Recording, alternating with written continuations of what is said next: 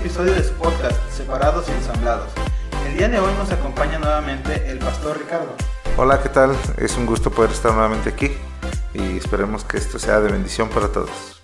También contamos con la presencia de la pastora Karina. Hola, ¿qué tal? Un gusto estar con todos ustedes. Sean todos bienvenidos a escuchar este su podcast. Y claro, que no podría faltar Diana. Hola, ¿qué tal? ¿Cómo están? Estamos muy felices de estar otro viernes con ustedes. Quédense hasta el final.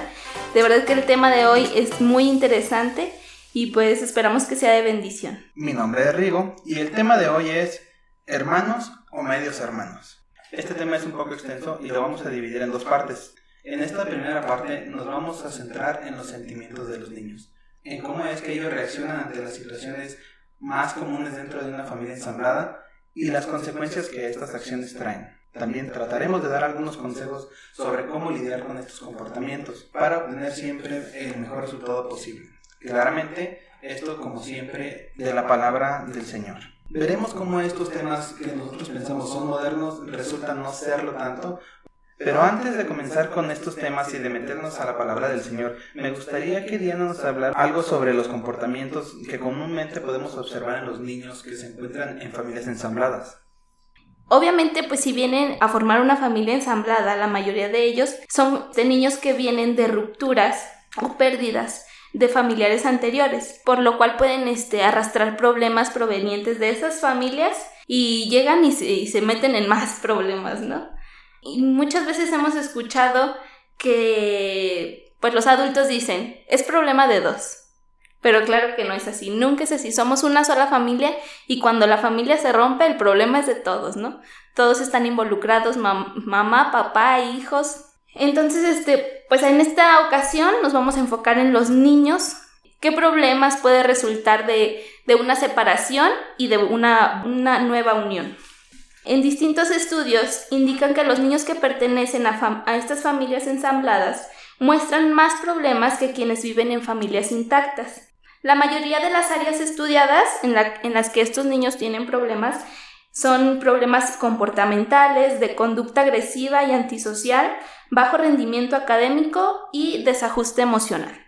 Nos mencionaste algunos problemas que comúnmente los, que los adultos vemos meramente como propios. En base a esto, ¿cuáles crees que sean los factores que influyen en los niños para que tengan un mayor riesgo de problema adaptativo en una familia ensamblada?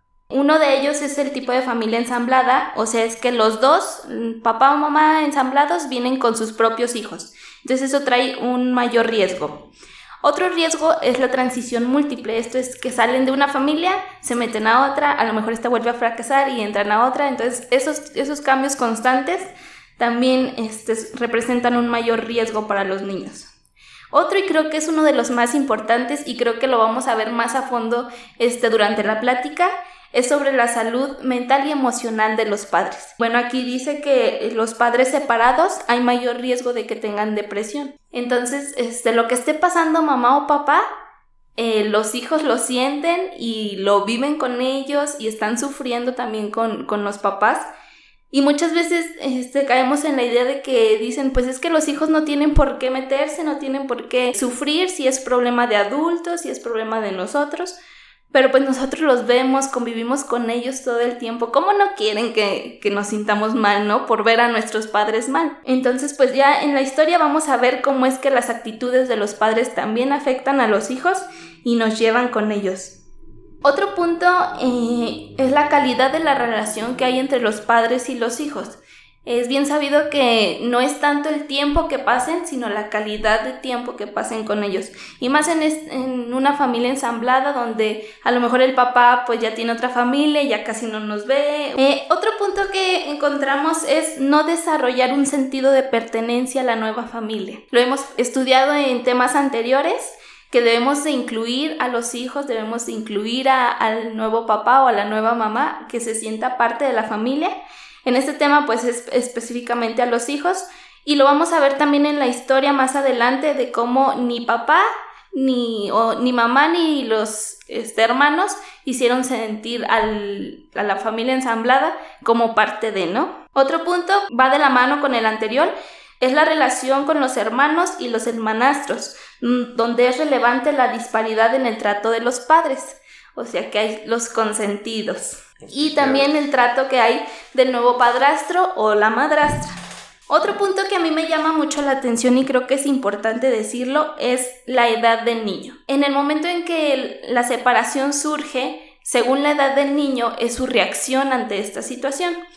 Y vemos que niños menores de 5 años responden con miedo a perder a uno de sus padres. Los niños entre 5 y 8 años responden sintiéndose culpables de esta separación y los niños mayores de 8 años tienden a solidarizar con uno de los progenitores. Ahí es como que yo siento que a lo mejor es porque ya se dan más cuenta de las cosas, a lo mejor ya ven que, bueno, papá no es tan bueno, o a lo mejor mamá tiene más errores, no, pues me voy con mi papá, ¿no? Mi papá tiene razón. Ok, pues sí son varios los problemas que pueden surgir para que un niño se adapte en una nueva familia y aún más cuando esta familia ya es ensamblada. ¿Cuáles pueden ser las consecuencias de integrar a un niño a una familia ensamblada? ¿Cómo es que el niño se va a sentir?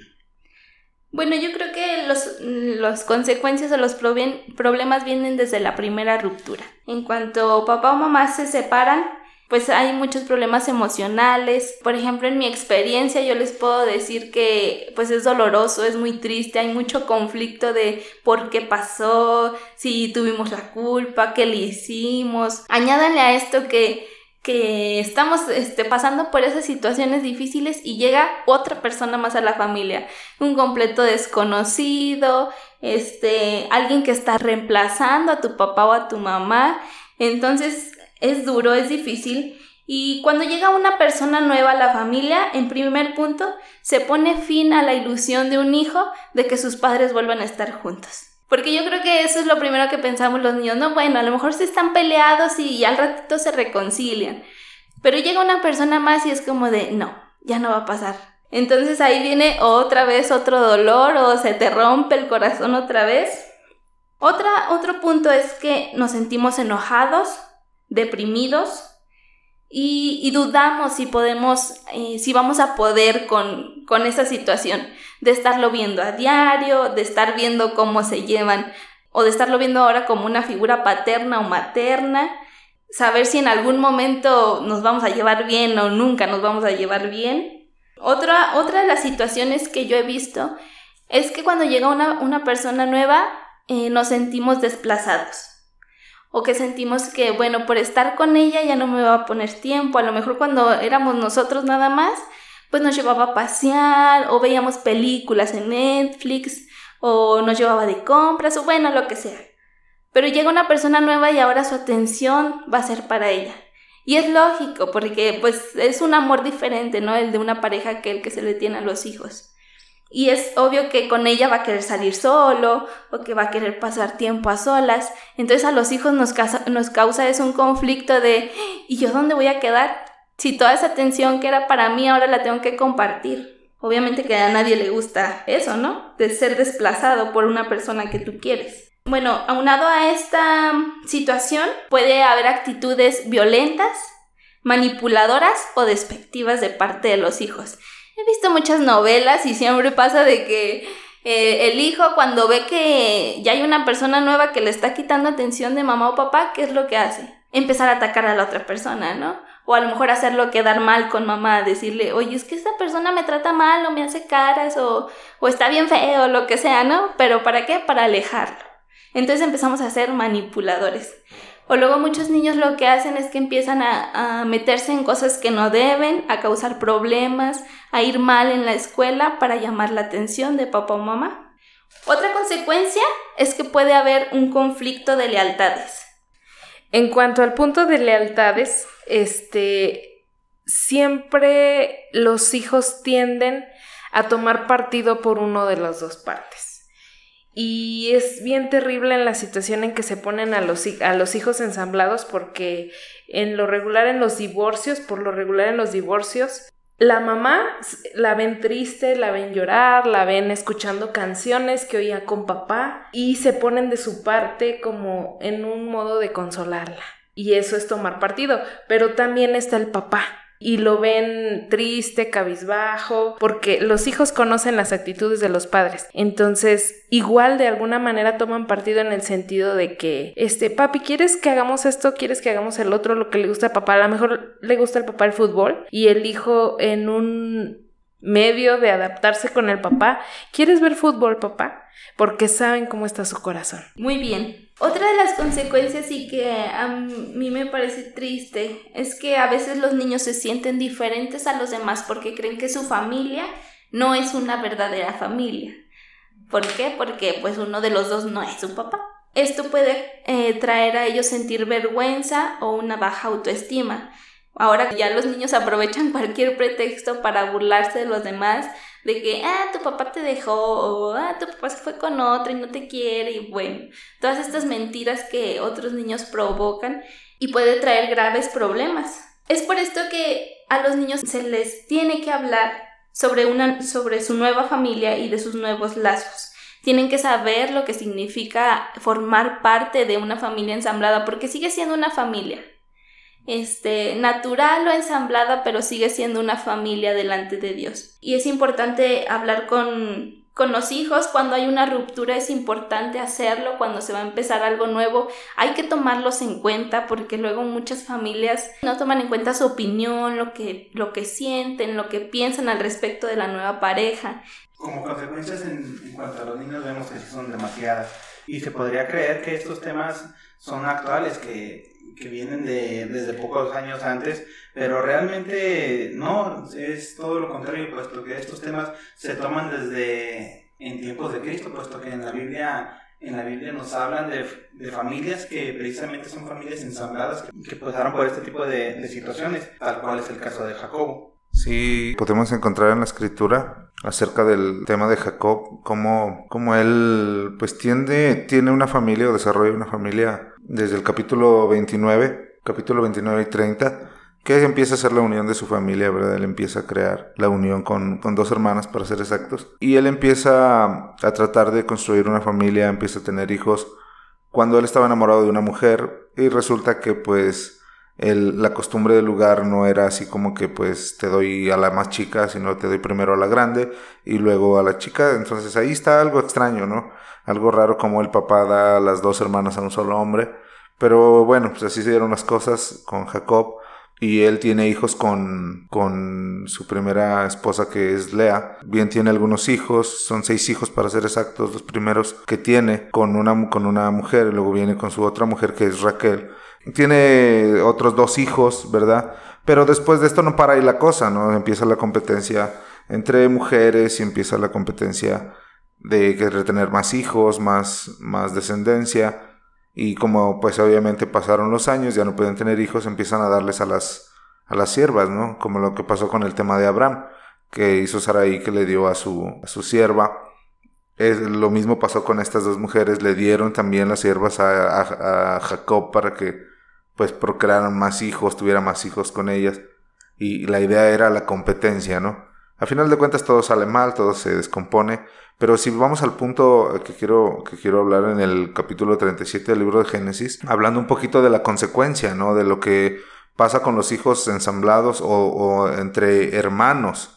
Entre hermanos, ¿qué es lo que sucede? Es que, pues a final de cuentas, eh, no salen bien las cosas, ¿no? Porque, pues ven las actitudes de, de mamá, de otra mamá, que aquí hubo muchas involucradas, para ser exactos fueron cuatro mujeres involucradas y eran eh, hijos de diferentes mujeres y a final de cuentas todos eran hermanos pero no se veían como tal, siempre de alguna manera se veían como como medios hermanos, ¿verdad? O como el tú eres hijo de aquella, de aquella señora, tú eres el hijo de esta otra señora, que a final de cuentas era el mismo papá, pero pues no era lo mismo, ¿no? Siempre tuvieron el conflicto eh, entre ellos siempre hubo ese rechazo de los más grandes hacia los menores. Al final de cuentas se, se entienden eh, los mayores con casi los menores, ¿verdad? Y los del medio los, los hicieron a un, a un, lado, en especial a José, que fue el menor. Él y Benjamín fueron los menores de esta familia y los hacen a un lado, ¿no? Y, tal bien vemos en la historia que atentan contra su vida, ¿verdad? ¿Por qué? Porque pues ya su papá era grande y él deseaba tener un hijo con la mujer que amaba, eso es realmente lo que él quería, ¿no? Él quería tener un hijo con, con su mujer y, y pues finalmente Dios le da la oportunidad, tiene un hijo, los demás obviamente no estaban muy contentos con esto porque él, Jacob lo trataba a José como el primogénito. Entonces le daba los privilegios del primogénito y obviamente el, hijo primogénito no estaba muy de acuerdo con esto. ¿Por qué? Porque se, se brincaron algunas normas o lo que estaba establecido, ¿verdad? O lo que para ellos era costumbre. Y, el hijo mayor, pues obviamente estaba muy disgusto con esto. Tanto que decide atentar contra la vida de, de, de José, ¿verdad? Y hacen un plan entre todos los hermanos y deciden matarlo, ¿verdad? Dicen, ¿sabe qué? Pues este no es estorba, este no lo queremos por aquí. Y quieren matarlo, quieren deshacerse de, José, hacen un plan y viene otro de los hermanos y les dicen, ¿saben qué? Pues no, no, no, este, calmados, no lo maten. ¿Qué les parece si mejor lo aventamos en ese pozo ahí, que, que se quede ahí? Él decide, mejor, ¿saben qué? Y si mejor lo vendemos. en, en un modo de ayudarlo, quiso dar una solución y la solución fue venderlo que al final de cuentas pues no funcionó porque pues sí fue efectiva la, la recomendación que él dio, lo venden a unos este, madianitas o ismaelitas y los ismaelitas lo venden a los madianitas y bueno, se hace un, un relajo ahí y el, punto es que va a terminar Egipto y, y, la historia aquí se desata de cómo una, una relación no bien construida por parte del papá, aunque ya había tenido hijos con varias mujeres, no construyó bien la relación entre, entre sus hijos. No llevó a cada uno de ellos a que se respetaran entre sí, a que hablaran, ¿saben qué? Pues este, apóyense, ayúdense, entiéndanse, véanse como lo que son realmente como hermanos, no importa que tú seas de aquí o de allá, ¿verdad? No supo llevar bien las cosas Jacob y al final de cuentas terminó en una desgracia, terminó este José como esclavo en Egipto. Después trae una recompensa para él, pero al final de cuentas, o lo que quiero transmitir es que no fue la manera correcta, no, no fueron bien instruidos y viene desde la antigüedad, no es algo nuevo, esto viene desde muchos años atrás, el que no se instruye bien a los hijos o no se ven como tal, no se les explica que se vean como hermanos, sino que se vean, velo como es el hijo de, de esa señora y tú eres hijo de esta otra señora y, y no tienes los mismos privilegios, no tienes los mismos eh, derechos que uno o que el otro pues podemos rescatar muchísimas cosas, por decir, desde un principio la actitud que tienen tanto Lea como Raquel de competir, ya lo hemos hablado anteriormente, no está bien competir con las demás personas, al final de cuentas, si es una familia ensamblada, son demasiadas partes que interactúan entre sí y no tanto, no se debe de buscar el bien personal, ¿no? Creo que ahí se tiene que buscar el, el bien común y sobre todo el bien de los niños pero que pues a fin de cuentas uno se traga los corajes y hace pleitos en su mente y pues no vive con eso. Pero los niños son los que no saben pues para dónde hacerse y, y al final de cuentas ellos reciben todo, todo el daño. Y bueno, creo que aquí en la historia también podemos ver algunos de los factores que hablábamos anteriormente, que era como a lo mejor que no se sentían parte de la familia. A lo mejor también vemos el problema de la salud emocional de los padres que le pasa a los hijos y vemos también las consecuencias que es que se, se, sentían enojados, deprimidos y llegaron a ponerse hasta violentos cuando querían matar a José. Sí, creo que en este caso la consecuencia sí fue un poco más ruda de lo, de lo ordinario. Vendieron a su hermano, no es como muy común en la que, que un hermano, pero sí. Bueno, pero es que aquí también tenemos que entender que el ambiente familiar era demasiado pesado, porque para empezar, este Jacob quería a Raquel. Su suegro Labán le da a Lea cosa que no era el plan. Entonces, ya estando ahí, Lea este, toma ventaja y empieza a tener hijos, hijos, hijos, hijos, y Raquel no puede tener hijos. Entonces, en una desesperación, Raquel le da a su sierva primero a, a Jacob, y bueno, entonces son cuatro mujeres con Jacob. ¿Qué es lo que vemos? Que se juntó demasiado estrés, demasiada ira, primero entre las mujeres, se transmitió a los hijos y entonces ya había mucha sed de venganza. Por eso llegan hasta ese punto de donde quieren matar a, a José. No es algo normal, pero se construye como ladrillito con ladrillito. Entonces, cada situación rasposa o cada problema, cada conflicto que hay en la familia está creando este murallas donde van a terminar en guerra, como el muro de Berlín. Porque se hace una familia dividida.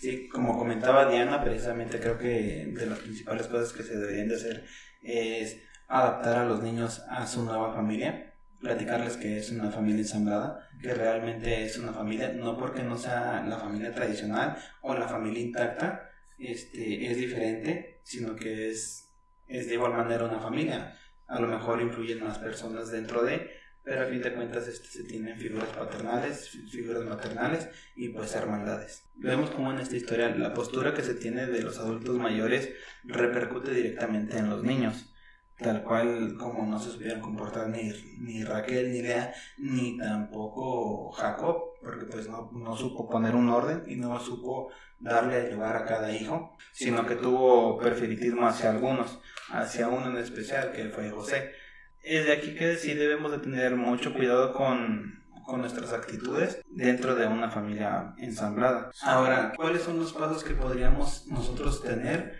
o hacer para cuidar el corazón de nuestros hijos dentro de una familia ensamblada?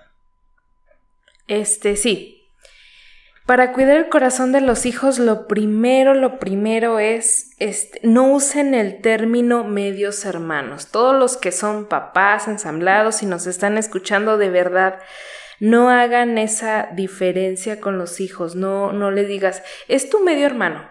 O cuando nos presentan con alguien, él es mi hijo y él es hijo de él o de ella. Eso no se debe de hacer, ese es el primer error usar el término medios hermanos. Entonces lo mejor son hermanos. No importa si son medios o si son completos. Al final Dios los ve como hermanos y el evitar hacer esa, esa, esa diferencia nos libra de muchos, de muchos, muchos problemas de verdad. Y de igual manera, como lo mencionas, ¿no, Karina? Que tampoco, así como no se usa la palabra hermanastro, pues tampoco usar la, la palabra de hijastro. Así es. O que es hijo nada más de mi pareja. Es la hija de mi pareja. Sí. Ahora, aquí también entra mucho el cuidar este cómo se refieren los demás hacia nuestros hijos. Y eso tenemos nosotros que poner como ese, ese lineamiento y hablarlo en privado con esas personas. Y me refiero a las suegras. Tenía que mencionarlo. A las suegras, a los padres, a, no falta la tía imprudente y que dice, ay, él es el hijo de ella o él es el hijo de él. O sea, hacen esa diferencia y en público, ¿no? Y casi siempre en fiestas, que eso es horrible. Entonces, en algún punto que podamos apartar a esa persona que suele hacer esos comentarios y decirle, él en público, por favor, te pedimos que digas que es nuestro hijo. O sea, nosotros sabemos que no es, pero es, ya es nuestra familia y ya es nuestro hijo. No es ni medio hijo, no es ni hijastro, no es ni medio hermano, somos una familia. Así tal cual. Entonces, ese es un consejillo. La segunda cosa es no hacer diferencias con los hijos.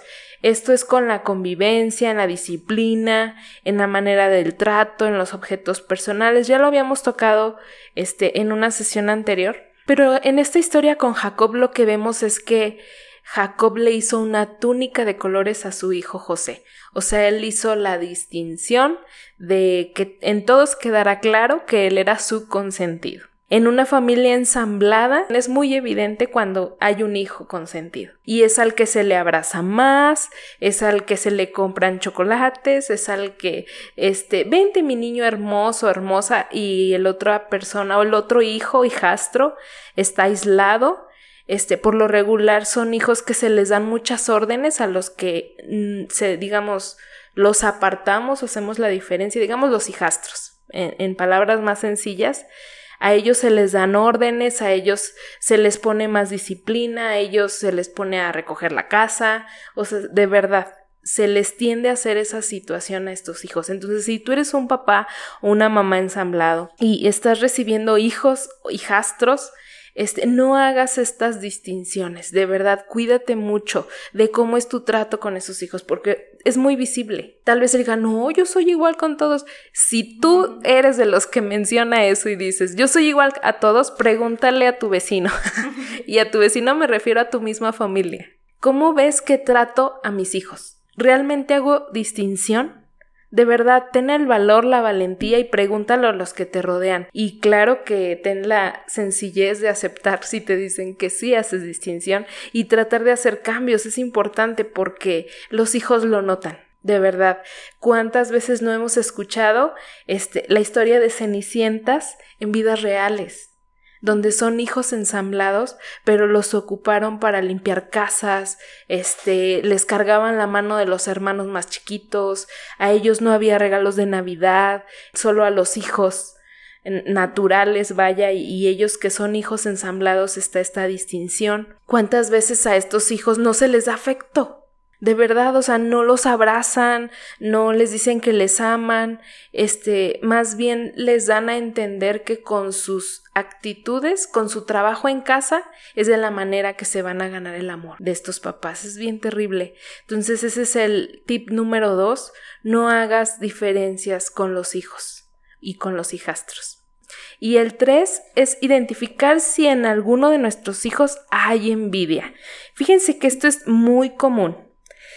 La envidia entre medios hermanos, para entenderlo, ya sabemos que no se tiene que usar este término, pero ahorita lo vamos a usar para que nos puedan entender los que nos escuchan. El, la envidia es algo natural que se da por lo regular en este tipo de, de familias. Ahora, ¿por qué es que se da la envidia? Precisamente porque los papás hacen la distinción. Si un padre evita hacer la distinción, créanme que no nace envidia, porque ellos ven que hay igualdad en todos. O sea, a todos se les compra lo mismo, para todos hay chocolates o para ninguno, este, no hay túnica de colores especiales. Entonces, todo eso se evitaría y no nacería en el corazón la envidia, pero podemos ver en los hermanos mayores de José cómo le tenían envidia. Porque para empezar, este José no cuidaba borregos. Él no salía al campo, él no trabajaba la tierra, este, él era un hijo que estudiaba en su casa. Y, y él, él sí sabía escribir, de hecho él aprendió este Egipto o todo el lenguaje de los egipcios. Claro que en los hermanos empezó a nacer la envidia. Entonces cuidemos de verdad. Ahora, los rasgos para la envidia son muy evidentes. Uno es que empiezan a, a checar, ¿no? La, la, medición del refresco, de la leche, y por qué él sí, porque a mí no. Cuando un hijo empieza a hacer esos comentarios, aguas, porque en ese hijo está, está empezando a nacer una raíz de, de envidia. Entonces, como papás ensamblados, tenemos que cuidar el corazón de nuestros hijos y uno es identificar y ser sinceros. Oye, como que este hijo está siendo muy envidiosito. Mira, este ya empezó a, a, medir los refrescos, ya empezó a, a quitarle a lo mejor sus juguetes. Y creo que dentro de esto, este, más que, que culpar al niño o señalar al niño, sí deberíamos hacer una retroinspección de nosotros, ¿no? O sea, el simple hecho de decir, si el niño ya está midiendo los reflejos, si el niño ya está checando el color del juguete que le diste a él, aunque a los dos le diste el mismo juguete, pero diferente color, y si ya lo checa, es porque él está sintiendo algo. Él, él siente una diferencia de trato entre sus hermanos y él. Entonces creo que sí deberíamos de, de antes de, de, digamos, señalarlo, culparlo o hasta regañarlo, pues sí hacernos una una retroinspección nosotros, voltearnos a ver y decir qué estamos haciendo mal. Así es. Y, y, fíjense que otra, otra cosa es que también la envidia se siembra en el corazón del hijo. Este, ¿cuántas mamás ensambladas o papás ensamblados no le dicen al hijo, mira, el hijo de aquella, esa sí trae zapatos de marca, y tú mira, los tenis todos rotos. Entonces, ¿qué estamos sembrando en el hijo? Envidia. Fíjate lo que están haciendo con el otro niño y lo que no te están dando a ti. Fíjate tu papá cómo pasa más tiempo con esos hijos y a ti nunca te llevó al parque. Siempre estábamos encerrados y a ese sí se lo lleva al parque. Esos comentarios son sembrar envidia. Entonces, de verdad, yo te invito a que si tú eres una mamá o un papá resentido, porque esa es la palabra, el resentimiento es lo que genera esa cizaña en el corazón y siembras envidia en los hijos. Entonces ten mucho cuidado y ve delante de Dios, identifícalo y, y de verdad trata de, de, sanar, de perdonar este, esta situación de ruptura con esa expareja y cuida mucho los comentarios que hacemos. Como dijiste, Rigo, de verdad necesitamos cuidar qué estamos hablando, qué mensaje le estamos enviando a nuestro hijo ensamblado. Bueno, tú ya mencionaste lo que sembramos comúnmente, pero yo creo que lo contrario debería de ser el perdón, ¿no? O sea, una, a lo mejor una mujer, este, que la dejó su esposo, pues ella debe de sembrar el perdón en sus hijos también, porque con estas, en estas frases o estas palabras que les decimos, lo único que sembramos en los niños también es el mismo rencor que nosotros traemos por el, la expareja, los hijos lo van a sentir por su papá. Y ya después ni van a querer verlo, ni van a querer volver a saber de él. ¿Por qué? Por el coraje que la mamá o la pareja tiene, ¿no? A lo contrario de esto, creo que sería el perdón, amor por esa persona que, bueno, a lo mejor ya no quiso estar conmigo, pero a ustedes lo sigue queriendo y ustedes siguen siendo sus hijos. Y aquí viene también en la parte de honrar a nuestros padres, ¿no? Sean buenos o sean malos, a lo mejor sí tuvieron algo de culpa, pero bueno, debemos amarlos tal y como son. Pues al final de cuentas el perdón sí es algo muy difícil y en el proceso pues sí tener bien claro, como dice Diana, no usar a los niños como un arma, porque eso es lo que hacemos cuando tenemos ese dolor en el corazón de hacia la otra persona, es con qué me desquito con el niño. ¿Por qué? Pues porque el niño va a ir este, para que no lo vea con el mismo amor que a lo mejor el niño siente por... Así es. Entonces, el último puntito sería identificar si en nuestros hijos hay envidia.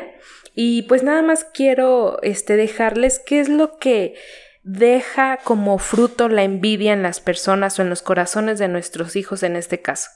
Divide a la familia, destruye relaciones, causa discordia, crea espíritu de amargura y maldad y hace que la gente diga y haga cosas de manera tóxicas, de verdad. Entonces, con el comentario, ¿no? Que ahorita este, puse de ejemplo, el de mira cómo a ese hijo nuevo que tiene tu papá.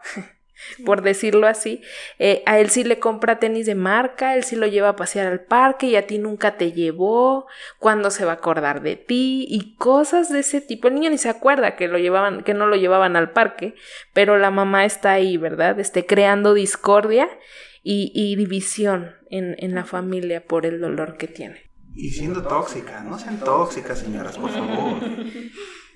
Bueno, yo quiero comentar un versículo que a mí me gustó que está en Santiago 3:16 y dice, porque donde hay celos y contención, allí hay perturbación y toda obra perversa. Y pues es lo que acabamos de ver en la historia, ¿no? Todo lo que pasó con José, todo lo que sus hermanos le hicieron y todo por celos, que fueron sembrados en, en el corazón de los hermanos por sus padres. Y bueno, ensamblados, hasta aquí llegó el capítulo de hoy. Esperen la segunda parte la siguiente semana. No olviden de seguirnos en nuestra página de Facebook. Estamos como Agape Aguascalientes. También les recordamos que nuestros talleres de familias ensambladas están abiertos. De verdad, si tú sientes que ocupas uno o conoces a alguien que crees que necesite saber de estos temas, no dudes en dejarnos un mensaje en nuestra página de Facebook y nosotros nos estaremos comunicando contigo. Es todo para el día de hoy. Nos vemos. Bye. Bye.